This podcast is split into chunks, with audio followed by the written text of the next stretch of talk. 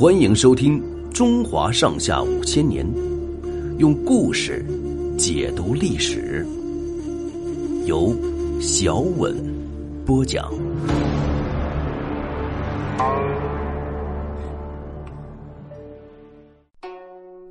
曹操起兵。曹操是沛国谯县人，就是今安徽省亳县。他父亲曹嵩是个宦官的养子。曹操从小聪明机灵，办事能干。当时有一个名士叫许绍，善于品评人物。曹操年轻时候去请他评论，许绍说：“你这个人啊，如果在太平时代，可能成为能臣；要是在乱世，你会成为奸雄。”曹操二十岁那年，当上了洛阳北部尉，就是管理京城北部治安的官员。他一上任，就叫工匠做了二十多根五色大棒，悬挂在衙门左右。他立下禁令：谁要是犯了禁，不管他是豪门大族还是普通人，都用大棒责打。那时候，简硕有个叔父，是个出名的恶霸，依仗简硕的权势，在洛阳横行不法，谁也不敢惹他。有一次，他在夜里带刀乱闹，触犯了曹操的禁令。曹操不管他来头多大。把他抓起来，用五色棒一阵痛打，那个恶霸经受不起，当场就死了。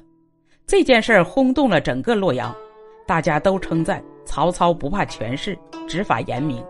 宦官对他又恨又怕，后来把他调出洛阳，去当一名县令。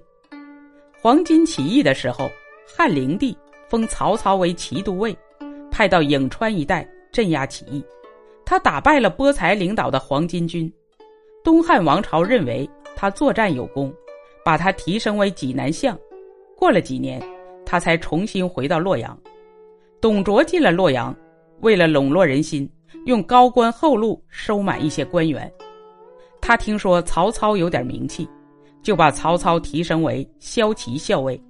但是曹操看出董卓倒行逆施，不得人心，迟早要垮台，不愿在董卓手下办事。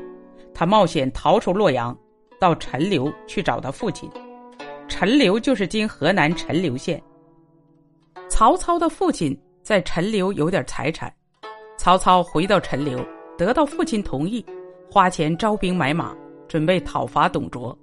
当地有个财主魏资，也拿出很多钱和粮食来帮助曹操。不久，曹操的堂弟曹洪带着一千人来投奔曹操。曹操逐渐聚集了五千多人马，他一面操练兵马，一面派人探听各处动静。自从黄巾起义后，各州各郡都拥有一支人马，许多州郡的刺史、太守本来有割据野心，趁洛阳大乱，借声讨董卓的名义，纷纷起兵。其中声势最大的要数袁绍。袁绍自从在洛阳同董卓闹翻以后，跑到冀州。当了渤海太守，因为袁家是个大氏族，冀州牧韩馥又是袁家的老部下，所以袁绍很快就在渤海郡组织了一支人马。公元一九零年，曹操和各路讨伐董卓大军一共十几万人马，在陈留附近的酸枣集合，组成了一支联军。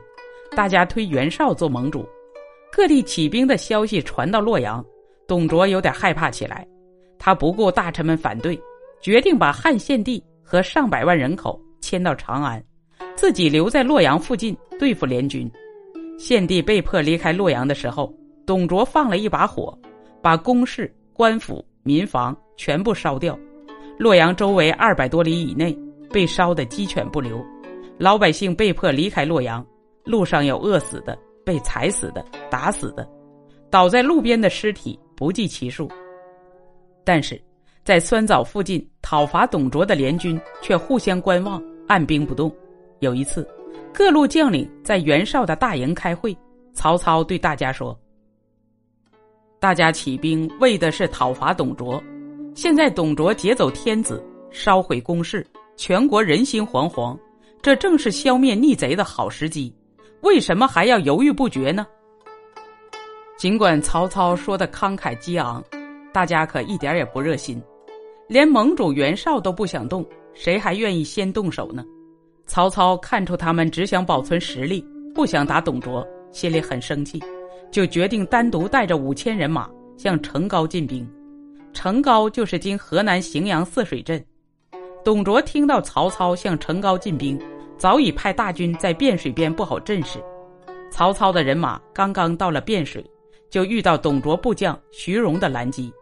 徐荣兵多，曹操兵少，两下里一交战，曹操的人马就垮了下来。